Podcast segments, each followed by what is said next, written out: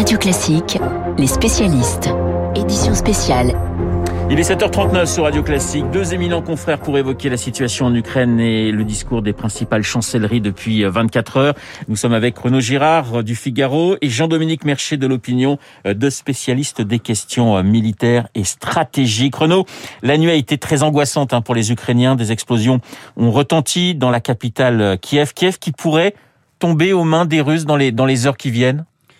Oui, c'est pas l'offensive générale, si vous voulez. Moi, j'ai assisté à la reprise par euh, les Russes en 1999, euh, fin 1999, de la Tchétchénie. C'était, on rasait tout et les chars avançaient, etc. Là, on est plutôt dans ce que Poutine avait appelé lui-même une opération militaro-technique, c'est-à-dire, euh, on a l'impression d'abord que la priorité, c'est quand même d'épargner les vies civiles, ce qui n'était pas du tout le cas lorsqu'ils ont repris Grozny, la Tchétchénie. Euh, parce que évidemment la guerre est pas très populaire en Russie. Euh, pour des Russes, euh, tirer sur des Ukrainiens, c'est comme tirer sur leurs frères, si vous voulez.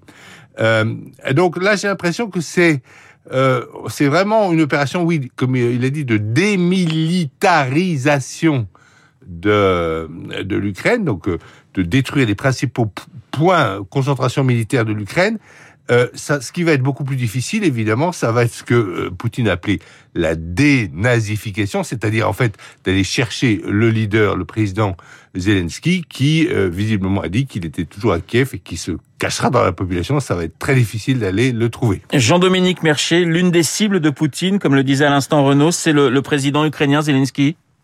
Ben, en tout cas, on a, on a, c'est ce qu'il dit lui, et on a l'impression qu'effectivement les Russes sont engagés dans ce que les Américains appelaient à une autre époque le régime change, c'est-à-dire le changement de régime par la force. Euh, on l'avait vu en Irak, on l'avait vu en Libye avec l'OTAN et, les Français. Donc effectivement, il semble qu'ils soient engagés dans ce genre de de manœuvres militaires et politiques.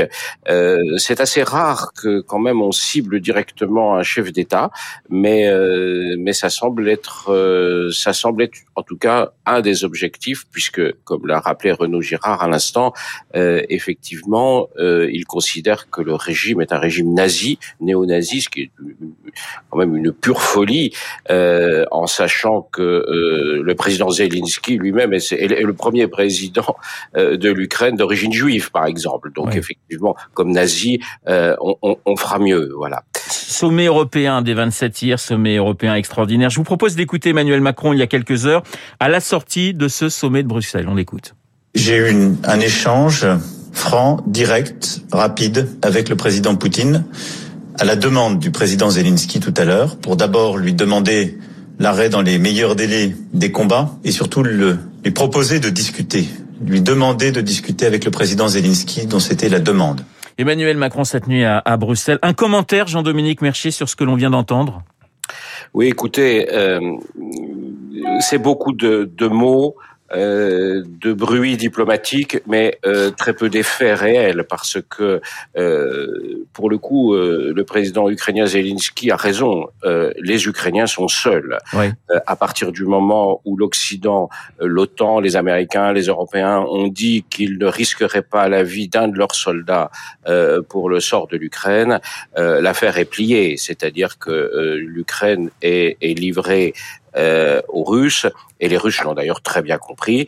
Euh, et donc effectivement, euh, euh, on est dans une dans une situation où on a on, on, laisse le terrain libre à, la Russie. Y avait-il une autre option? Aujourd'hui, c'est trop tard. La seule option qui était possible, c'était l'option de de la dissuasion. Il fallait réussir à dissuader les Russes d'attaquer. Euh, on n'y est pas parvenu et les sanctions, euh, les sanctions dont on parle aujourd'hui, les sanctions économiques, elles n'ont pas vocation à empêcher euh, la Russie d'envahir l'Ukraine. Elles ont simplement euh, pour objet euh, de punir la Russie après que la Russie ait envahi l'Ukraine. Donc effectivement, entre-temps, euh, c'est l'Ukraine qui va en payer le prix. Renaud, réunion de, de l'OTAN euh, aujourd'hui. Qu'est-ce qu'il faut en, en, en attendre très concrètement? Puisqu'on sait qu'on n'ira pas mourir pour Kiev. Ben, je dis on, ce sont les Occidentaux, bien sûr. De l'OTAN, on n'attend pas grand-chose aujourd'hui dans cette crise. On attend sans doute des projets de défense future, de renforcer la défense de l'OTAN. Peut-être qu'il y aura la demande de l'adhésion de la Finlande et pourquoi pas de la Suède, qui jusqu'à présent étaient des pays neutres. Non, la diplomatie, vous l'avez dit, elle se fait vraiment. je crois que Emmanuel Macron poursuit euh, c'est devenu le, seul intermédiaire entre l'Occident euh, et euh, la Russie, bien qu'il soit bien sûr dans le camp occidental. c'est Zelensky lui-même qui lui demande à parler à Poutine. Poutine a pris l'appel de Macron. Je crois qu'il a raison, le président français, de jouer la paix jusqu'au bout. je crois que ça servirait à rien de retirer notre ambassadeur à Moscou. Il faut le laisser, il faut laisser des chances à la diplomatie jusqu'au bout. Il ne faut pas jouer la, la surenchère, ça sert à rien. Il faut penser au peuple ukrainien qui est victime de ces opérations militaro-techniques et même euh, au peuple russe qui a montré par de courageuses manifestations qu'il ne, s'associait pas à euh, cette agression de Poutine contre l'Ukraine. Renaud, Girard, assez cyniquement, on a tout de même le sentiment que les Occidentaux sont unis, mais unis plutôt dans l'inaction unis dans l'élection, c'est à partir du moment où Joe Biden, Joe Biden, si vous voulez, a fait plusieurs fautes stratégiques de suite depuis qu'il est au pouvoir. La première, c'est évidemment euh, d'avoir euh, montré une insigne faiblesse euh, en, Afghanistan et une, une, insigne aussi manque de coopération avec ses alliés. La deuxième chose, c'est effectivement le mépris de son allié français lors de l'histoire des sous-marins australiens, très bien. Euh, et ensuite, surtout, il a, dans euh, la, confrontation avec euh, la Russie, il a dit que, en tout état de cause, les Américains n'interviendraient pas en Ukraine. La base de la stratégie Renault, c'est de sceller ses intentions. Et il n'a pas scellé ses intentions, évidemment, donc c'était comme une sorte de, feu orange donné à Poutine pour entrer militairement en Ukraine. Et donc, vous pouvez parler effectivement d'union euh, dans, euh, dans l'inaction. Mais c'est vrai, il faut le rappeler, l'Ukraine ne fait pas partie de l'alliance occidentale. Jean-Dominique, Jean-Dominique Mercier, Kiev, j'allais dire après Alep, après Sarajevo, c'est-à-dire que vous vous attendez à ce que la communauté internationale reste impuissante, passive pendant de longs mois?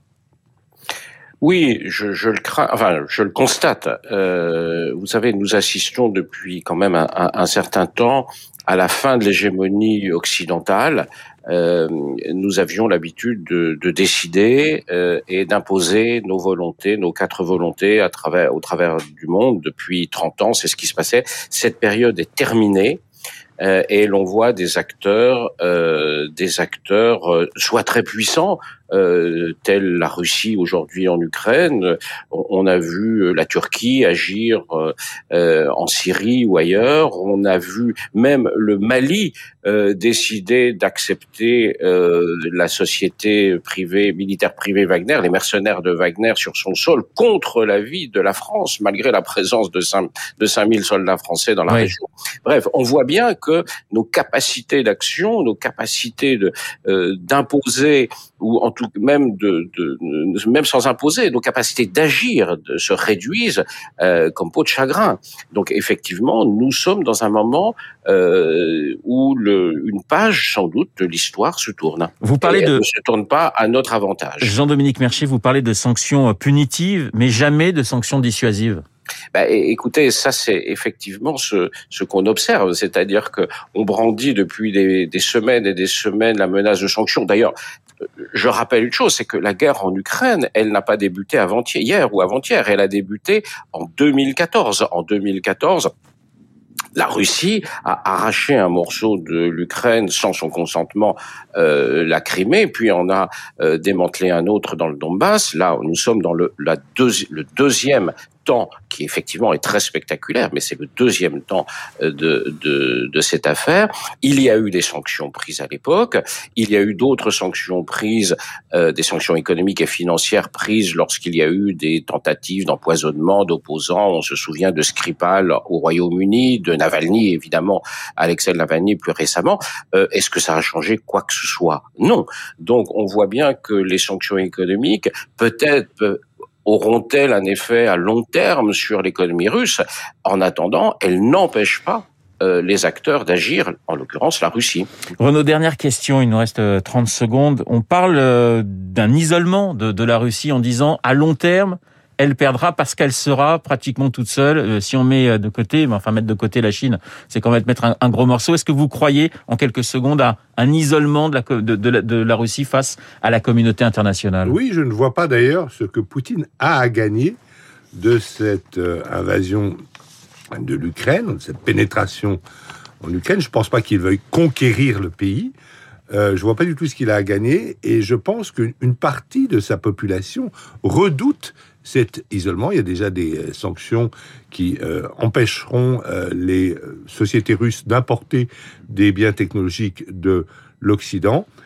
C'est vraiment pour moi, de la part de Vladimir Poutine, une opération contre-productive contre les intérêts russes à long terme. Renaud Gérard du Figaro, Jean-Dominique Mercier de l'Opinion ce matin euh, dans Les Spécialistes. Merci messieurs. Je rappelle que François Hesbourg de la Fondation pour la Recherche Stratégique sera l'invité du journal de 8h et que je recevrai à 8h15 euh, Pascal Boniface de l'Iris. Dans un instant, le journal imprévisible de Marc Bourreau. Marc est le président français chef de guerre de François Mitterrand à Emmanuel Macron. Le journal imprévisible.